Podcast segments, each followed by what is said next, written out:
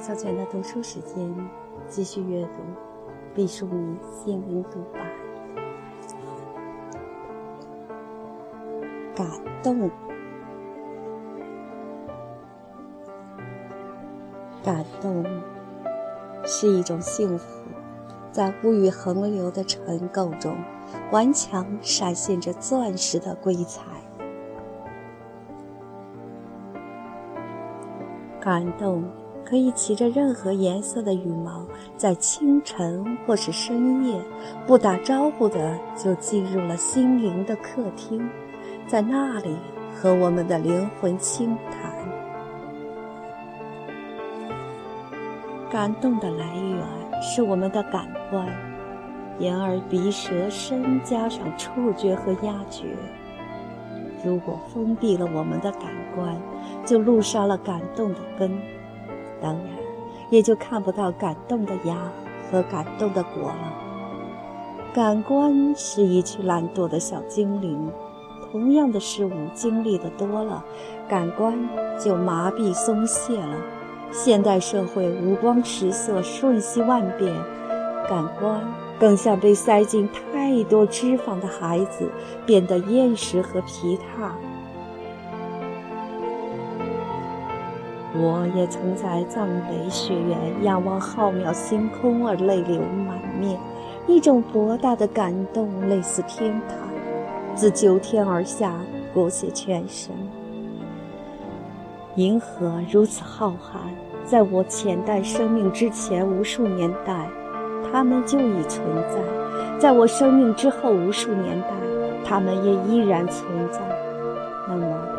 我的存在又有什么意义呢？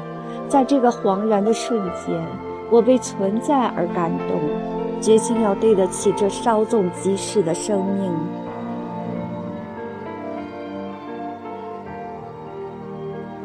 我喜欢常常感动的女人，不论那感动我们的起因是一瓣花，还是一滴水，是一个旋动的笑颜，还是一缕苍老的白发。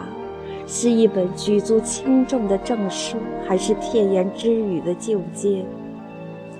引发感动的导火索，也许举不胜举，可以有形，也可以是无所不在的氛围和若隐若现的天籁。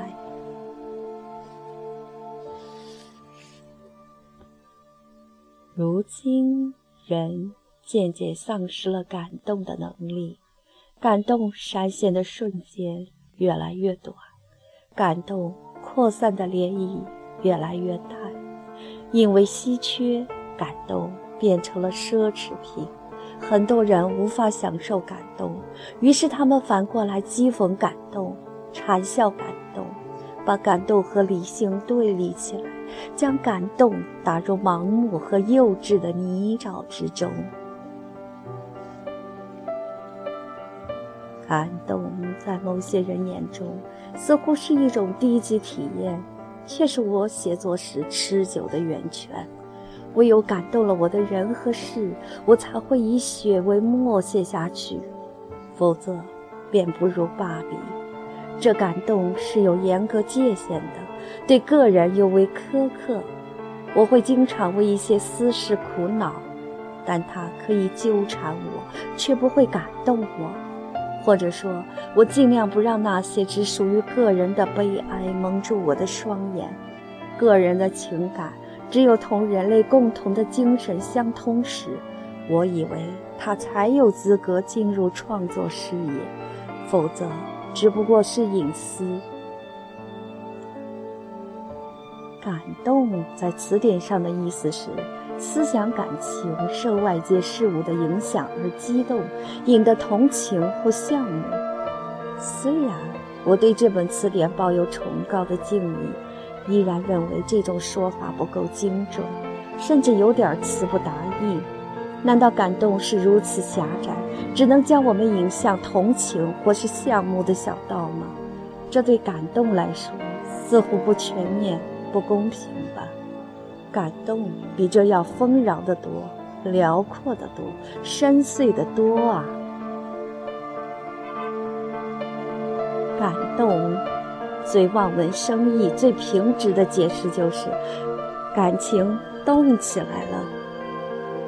你的眼睛会蒸腾出温热的霞光，你的听觉会察觉远古的微响，你的内心像有一只毛茸茸的小松鼠越过，它纤细而奔跑的影子惊扰你思维的树叶，久久还在跃动。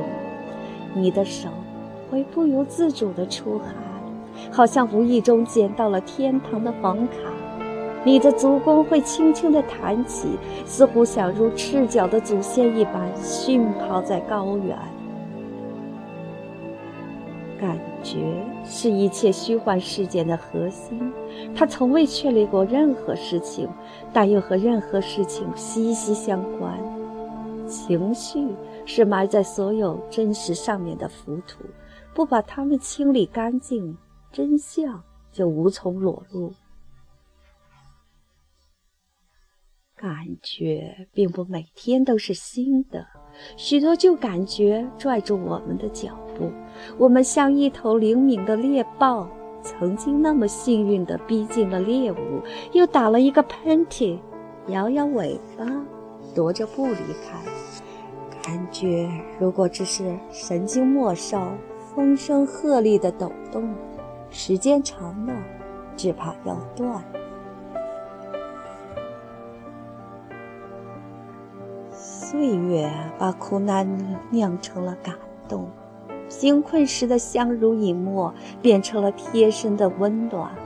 回望童年，才会愕然发现，深藏在记忆里的风景，不用刻意思考，就是快乐。对生活的感受像一块彩色的布，每当打开包袱皮儿，它们就跳到眼前。